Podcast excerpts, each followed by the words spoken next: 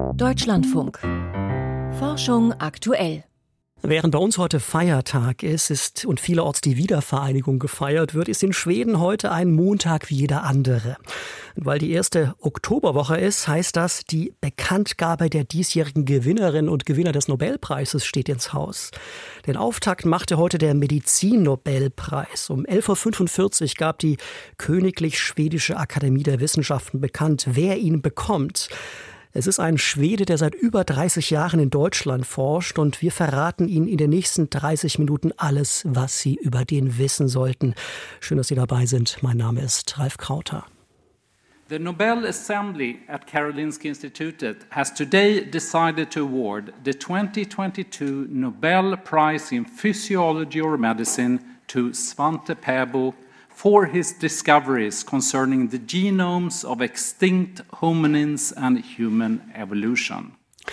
Svante Pääbo, so heißt der diesjährige Gewinner des Medizin-Nobelpreises. Er ist 67 Jahre alt und stammt aus Stockholm, ist aber seit vielen Jahren Direktor am Max-Planck-Institut für evolutionäre Anthropologie in Leipzig und einer der bekanntesten Forscher in Deutschland. Der Grund? Svante Pääbo ist der Mann, dem wir zu verdanken haben, dass wir wissen, wie viel Neandertaler-Erbgut in unseren Zellen steckt und was das über die Evolution des Menschen verrät. Meine Kollegin Christine Westerhaus hat den renommierten Anthropologen 2018 an seinem Institut besucht und ihn für den Deutschlandfunk porträtiert. Hören wir mal rein. Wer das Arbeitszimmer von Svante Pebo betritt, wird direkt neben der einladenden Sofaecke von einem menschlichen Skelett begrüßt. Fast möchte man ihm die Hand reichen, doch die ist abgefallen und liegt jetzt auf dem Tisch. Das ist so eine Kopie von einem Neandertal-Hand, das von einem Skelett kommt, was da steht. Und das ist eigentlich mein Sohn, der das Ding kaputt gemacht hat, sodass die Hand jetzt nicht mehr am Skelett hängt. Vermutlich gibt es keinen anderen Wissenschaftler, der den Neandertaler so in- und auswendig kennt wie Svante Pääbo. Schon vor mehr als 20 Jahren begann der Sohn des schwedischen Nobelpreisträgers Sune Bergström, die Erbsubstanz dieser ausgestorbenen Menschenart zu analysieren. Das war eigentlich immer so ein großer Traum, die Neandertaler näher zu untersuchen. Die Neandertaler waren ja unsere nächsten evolutionären Verwandten. So ist es dann klar, dass wenn man feststellen will, was aus biologischer oder genetischer Sicht den modernen Menschen einzigartig macht, dann müssen wir uns mit den Neandertalern vergleichen. Auf den Neandertaler ist Pebo jedoch eher auf Umwegen gekommen. Zunächst galt seine Leidenschaft ägyptischen Mumien. Ich hatte so einen romantischen Traum als Kind, irgendwann Archäologe oder Ägyptologe zu werden. Ich habe auch angefangen, Ägyptologie an der Uni zu studieren und wurde dann enttäuscht. Es war irgendwie viel zu langweilig. Dann hatte ich keine Ahnung, was ich tun sollte und habe dann Medizin studiert, vielleicht weil mein Vater Mediziner war und man kriegt dann einen Job. Aber irgendwie wusste ich dann, dass man hatte Hunderte und Tausende von Mumien in den Museen. So, wenn ich dann Molekularbiologie gelernt habe, habe ich dann gesagt, ich sollte versuchen, DNA zu gewinnen von den Mumien. 1984 gelang es Svante Pääbo in Uppsala tatsächlich, unter Mikroskop Erbmaterial aus einer 2400 Jahre alten Mumie zu isolieren auch wenn die DNA möglicherweise eine Verunreinigung war. Sein Ehrgeiz war geweckt und er versuchte, auch aus den Fossilien ausgestorbener Tierarten DNA zu extrahieren. Weil das ambitioniert und wegweisend war, ernannte die LMO München den Schweden 1990 zum Professor für allgemeine Biologie. Als es ihm dort erstmals gelang, DNA aus Fossilien zu gewinnen, wagte er sich an den Neandertaler. Doch immer wieder waren die Erbgutschnipsel verunreinigt, die der Paläogenetiker aus den Gewebeproben der Frühmenschen isolierte. In jahrelanger Arbeit verfeinerte er die Prozessschritte, bis Mitte der 1990er Jahre endlich der Durchbruch gelang. Also das größte Emotionen kamen wir eigentlich in 96, wenn wir die erste Neandertal-Sequenzen bekommen haben. Da haben wir sofort erkannt, dass das waren Menschen ähnlich, aber nicht identisch mit jetzt lebenden Menschen. Das war sozusagen schon ein großes Gefühl. Das war dann spät in der Nacht im Labor noch. Wir haben tatsächlich ein bisschen Wein getrunken oder Sekt getrunken, geklaut von jemandem im Kühlschrank. Und ich konnte dann nicht mein Auto nach Hause fahren. Und solche Momente kommen dann und man erinnert sich an die. Vielleicht gerade, weil es auch so viel Frust gibt. Es gibt so viel mehr Momente, wo man Frust miteinander teilt, als das Gefühl von Erfolg oder von einer neuen Einsicht, die plötzlich entsteht. Kurz nach diesem Meilenstein der Paläogenetik wurde Svante Pääbo Gründungsdirektor des Max-Planck-Instituts für evolutionäre Anthropologie. Das war 1997. Es war natürlich eine einzigartige Chance, die wir bekommen haben ein neues Institut zu gründen hier in Leipzig. Und ich erinnere mich dann gerade, wenn wir uns getroffen haben mit dem Präsidenten der Max-Planck-Gesellschaft in München, dann habe ich die anderen mitgenommen auf Hirschberg bei Tegensee. In der Nacht sind wir da hochgestiegen und hat uns die Landschaft im Mondlicht angeschaut und so fantasiert, was wir da machen konnten. Trotz seines enormen Erfolgs ist er auf dem Teppich geblieben, auch als ihn das schwedische Königspaar besuchte, begleitet von 40 motorisierten Polizisten und unter strengen Sicherheitsvorkehrungen. Seine schwedischen Holzschuhe und die geliebten Outdoor-Klamotten wird er an diesem Tag zwar ausnahmsweise zu Hause gelassen haben, doch ansonsten ist er sich und seinen schwedischen Wurzeln treu geblieben. Auf dem Dach des Instituts ließ er eine Sauna errichten und in der Eingangshalle eine vier Meter hohe Kletterwand für kreative Afterwork-Meetings mit seinen Mitarbeitern. Sein Arbeitgeber, die Max-Planck-Gesellschaft, erfüllte ihm seine extravaganten Wünsche. Wer einen Weltstar der Wissenschaft halten will, muss ihm eben auch etwas bieten. Soweit das Porträt von Christine Westerhaus, die Svante Pebo 2018 für den Deutschlandfunk in Leipzig besucht hat.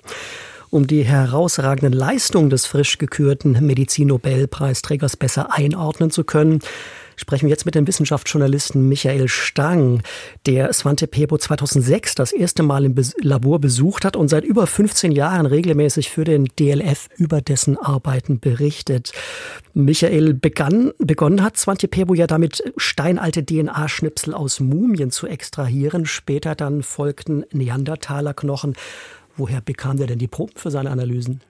Also zunächst waren das altägyptische Mumien, wie sie einfach in vielen europäischen Museen lagern. Und da trieb ihn die Frage um, ob diese vor Jahrtausenden einbalsamierten Körper überhaupt noch untersuchbare Erbgutreste enthalten. Ja, mit Hilfe innovativer Ansätze, neuer Methoden und Verfahren, die Svante Pääbo Stück für Stück über die Jahre später optimierte, gelang es ihm tatsächlich, also ihm gelang der Nachweis, dass DNA auch Jahrtausende überdauern kann, eben hier in Mumien. Ja, und da lag es auf der Hand, mal zu schauen, wie weit er noch in die Vergangenheit zurückgehen kann. Jetzt kann ich mir vorstellen, ist es methodisch aber ein ziemlicher Unterschied, ob ich äh, Jahrtausende alte Mumien untersuche, die einbalsamiert wurden, oder 40.000 Jahre alte Überreste von Neandertalern. Wie schwierig ist es da überhaupt, DNA noch rauszubekommen? Naja, das generelle Problem in der Paläogenetik ist immer, dass sich biologische Körper ja nach ihrem Tod zersetzen. Und je länger so ein Körper, jetzt der eines Mammuts oder eben der eines Neandertalers schon tot ist, desto weniger analysierbares Erbgut ist da im Schnitt noch erhalten.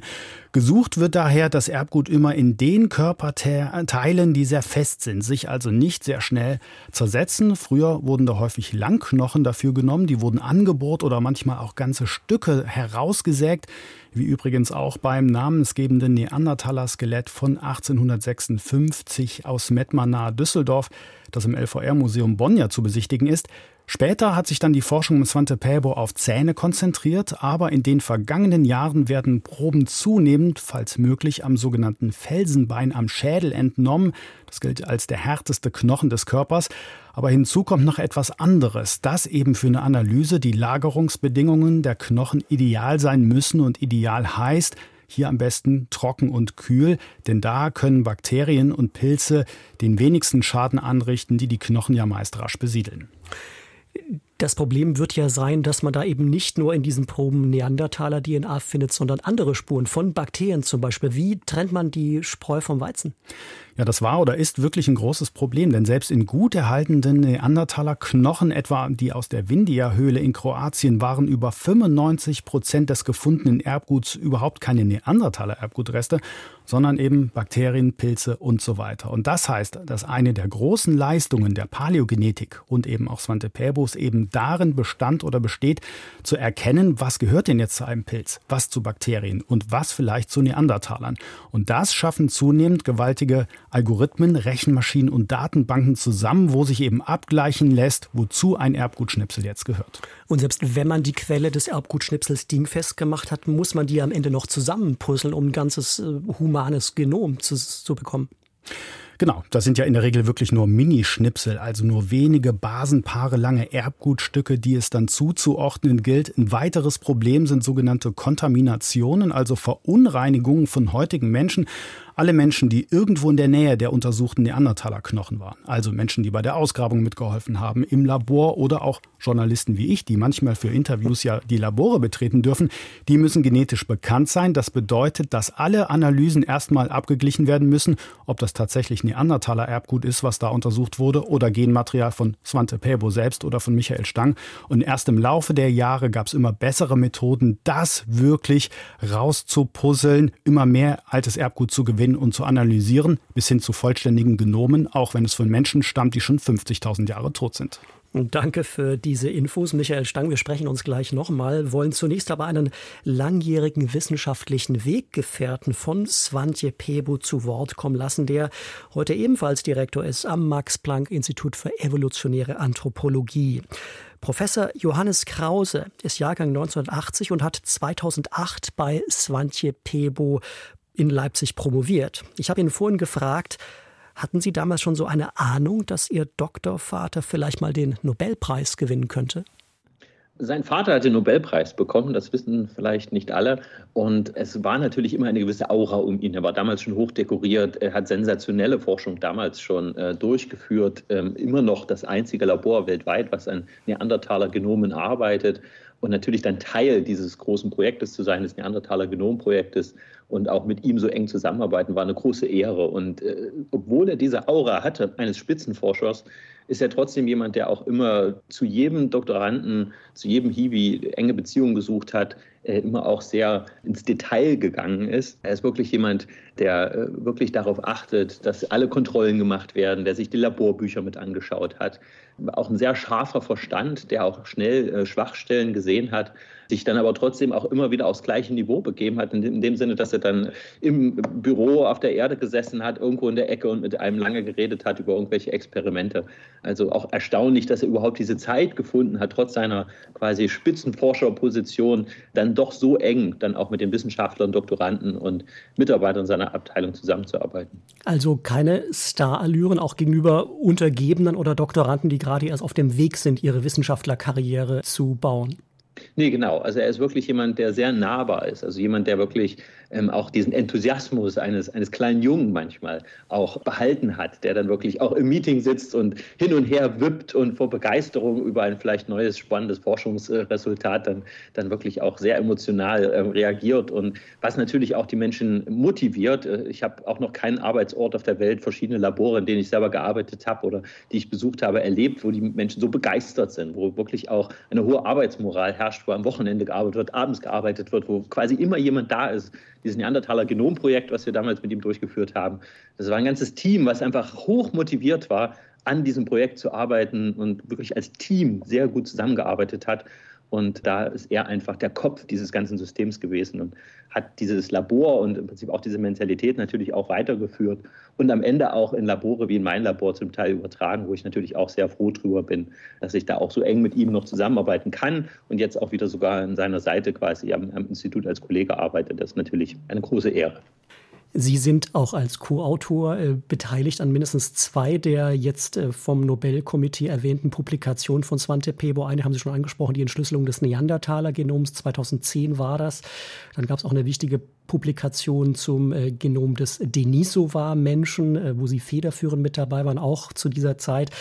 Wo stünde denn die Erforschung der DNA von Frühmenschen heute? Also mein Gefühl ist, da hat sich ja ein richtiger Boom in den letzten 20 Jahren ergeben. Wie wegweisend für den Aufschwung dieses Forschungsfelds der Paläogenomik war, Svante Pebo?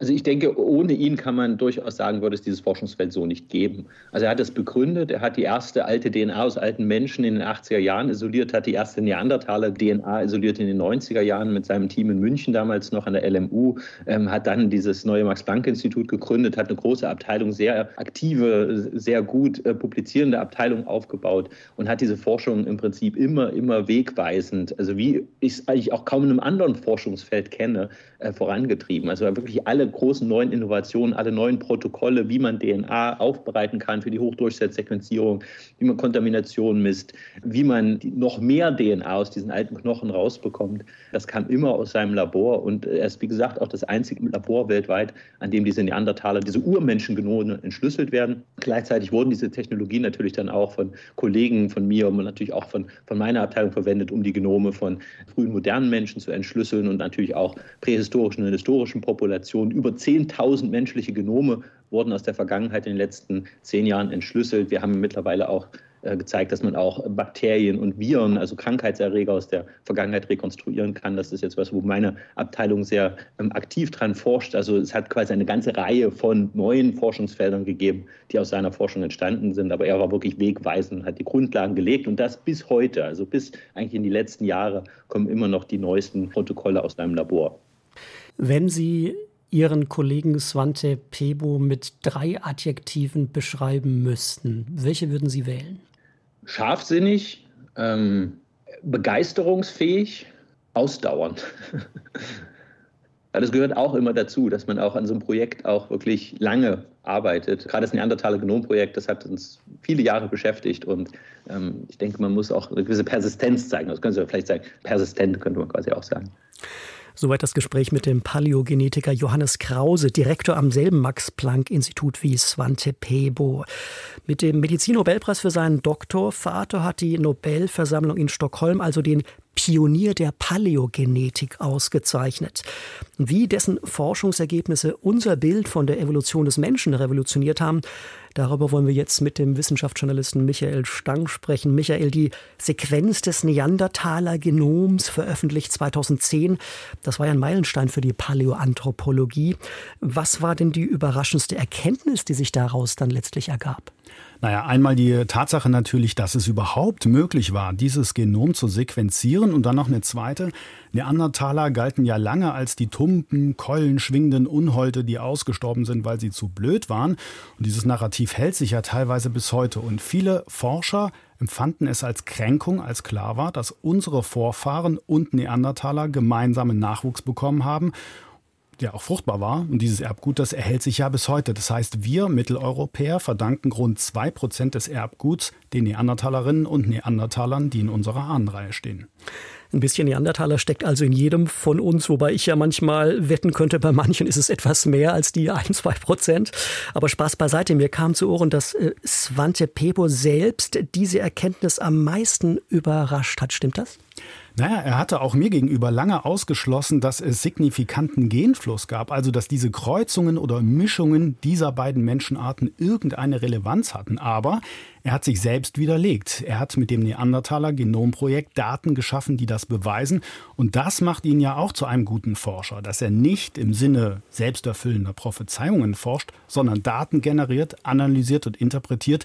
Und die besagen eindeutig, dass Neandertaler und unsere Vorfahren gemeinsamen Nachwuchs hatten. Und zwar gar nicht so selten, auch das belegen die Daten, sondern eher regelmäßig. Was bedeutet das denn jetzt für unser Bild vom menschlichen Stammbaum? Das muss ja im Licht dieser Erkenntnisse stellenweise revidiert werden, oder? Naja, das besagt einfach, dass sich Neandertaler und Vertreter von Homo sapiens viel ähnlicher waren, als das viele denken. Und sowohl biologisch als auch kulturell ist das ja eigentlich keine Überraschung. Und was ja auch noch spannend ist, das war ja auch nicht der einzige Austausch dieser Art, den Svante Pääbo nachgewiesen hat. Es gab also auch noch andere genetische Vermischungen. Welche denn? Na, die große Überraschung und auch der zweite Meilenstein, den Svante Pääbo geschaffen hat, war die Entdeckung der sogenannten Denisova-Menschen. Also in der Denisova-Höhle in Südsibirien lebten lange nachweislich Neandertaler und bei Analysen von Knochen aus der Höhle hat Svante Pääbo dann entdeckt, dass der Knochen weder zu einem Homo sapiens gehörte, noch zu einem Neandertaler, sondern das war etwas Neues. Also die Knochen stammten von der Menschenform Denisova-Menschen. Und das Team konnte mehrfach zeigen, dass diese ne Denisova-Menschen und Neandertaler gemeinsam Nachwuchs hatten. Unsere Vorfahren und Neandertaler ja auch. Und wahrscheinlich auch Denisova-Menschen und Homo sapiens. Vielen Dank, Michael Stang, für diese Infos und Einschätzungen. Welche Folgen das evolutionäre Erbe des Neandertalers in unseren Zellen für die menschliche Gesundheit hat, darüber wollen wir jetzt sprechen mit dem Medizinjournalisten Martin Winkelheide. Martin, jetzt haben wir gehört, ein bis zwei Prozent Neandertaler Erbgut in unseren Zellen. Ist das denn jetzt Fluch oder Segen, diese Spuren des Neandertalers? Na, vermutlich beides. Also es gibt Gene, die heute nützlich sein können und andere haben eher ungünstige Effekte. Wenn man sieht, ähm, was auf jeden Fall sich vergrößert hat, ist sozusagen die genetische Varianz. Ähm, dadurch, dass Neandertaler und Denisova-Menschen eben neue genetisch, neues genetisches Material bei uns eingebracht hat. Aber manche Gene ähm, haben damals sicherlich einen Vorteil gehabt. Also wenn es vor allen Dingen daran ging, ähm, sich schnell anzupassen ähm, an die kältere Regionen hier in Europa ähm, und man da eben Gene genutzt hat, die geholfen haben, den, den die Art und den Aufbau der Keratinfasern zu beeinflussen ähm, und so dann eben auch den Vitamin D-Stoffwechsel zu regulieren. Das war sicherlich ein Vorteil. Andere Gene heute haben eher ihre Tücken. Das heißt, das, was damals für die Neandertaler im evolutionären Sinne hilfreich gewesen ist, könnte sich heute als äh, Hypothek erweisen in unserer modernen Industriegesellschaft? Ja, also das haben erste große Studien um 2016 eben auch schon gezeigt von der Vanderbilt University.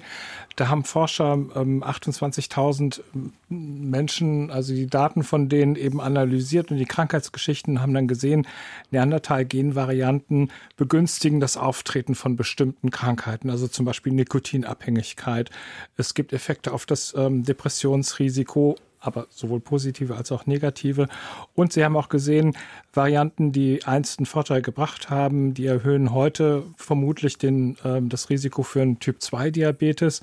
Und ähm, eine Erbgutvariante, die zu einer verstärkten Blutgerinnung führt, die hatte früher ganz klar einen Vorteil, weil Wunden schnell geheilt sind und das eben auch ein Schutz war, ähm, dass keine Krankheitserreger eindringen. Heute hat eine verstärkte Gerinnungsneigung eher negative Effekte, eben das Risiko für einen Schlaganfall, für Embolien oder auch für Schwangerschaftskomplikationen steigt.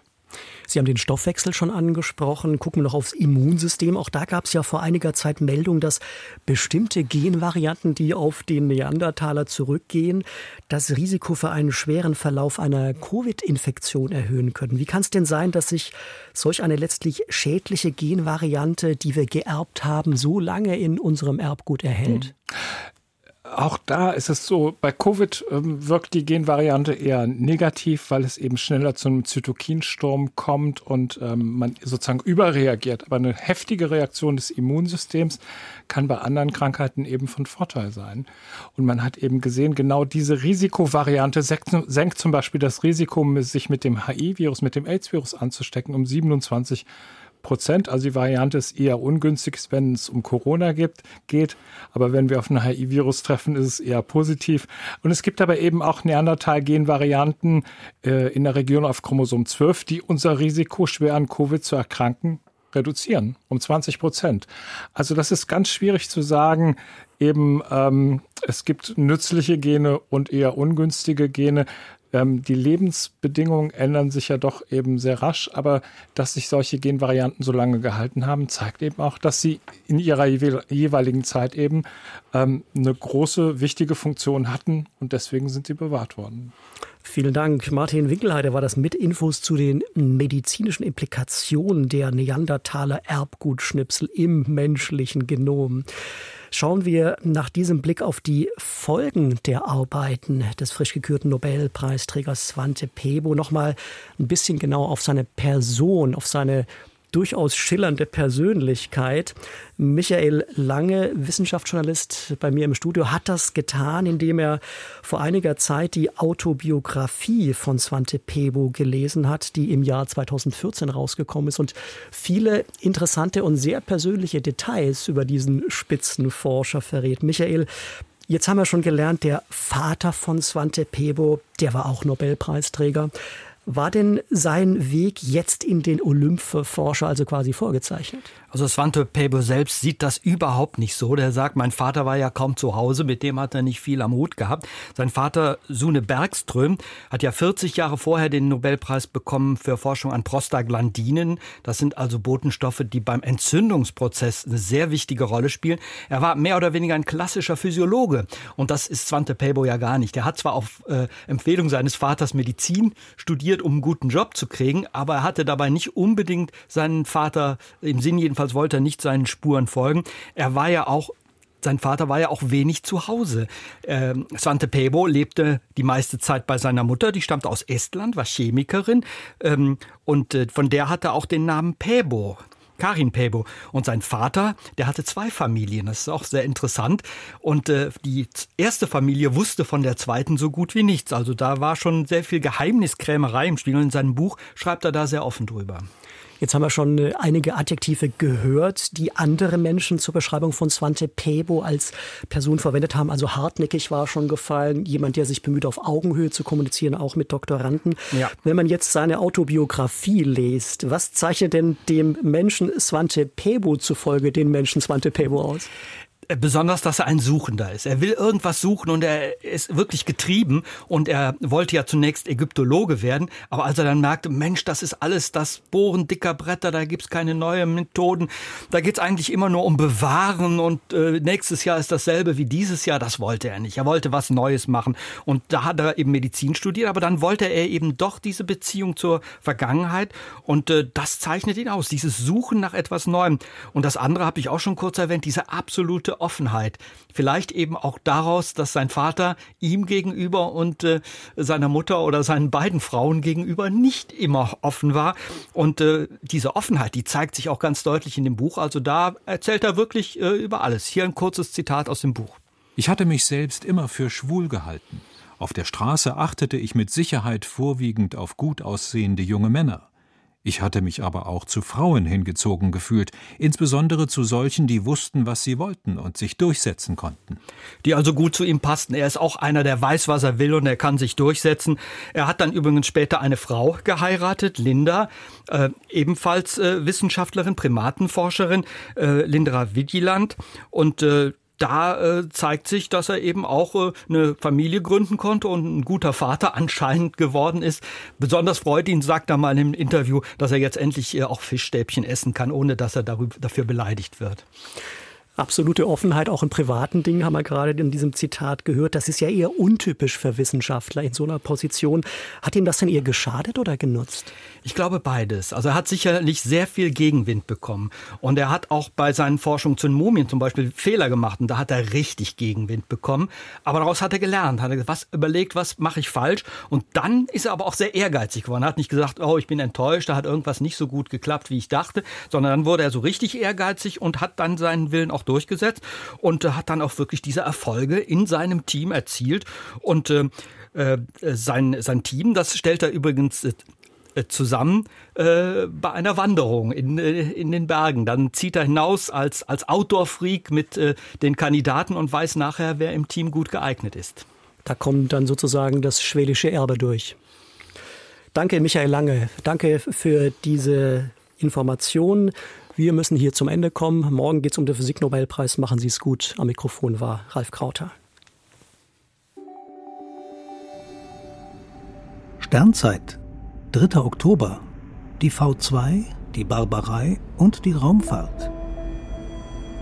Vor 80 Jahren stieg eine V2-Rakete in den blauen Herbsthimmel über Peenemünde auf der Insel Usedom. Sie erreichte knapp 90 Kilometer Höhe, stürzte zurück in die Atmosphäre und versank fünf Minuten nach dem Start in der Ostsee. Dieser Flug gilt manchen als Beginn der Raumfahrt.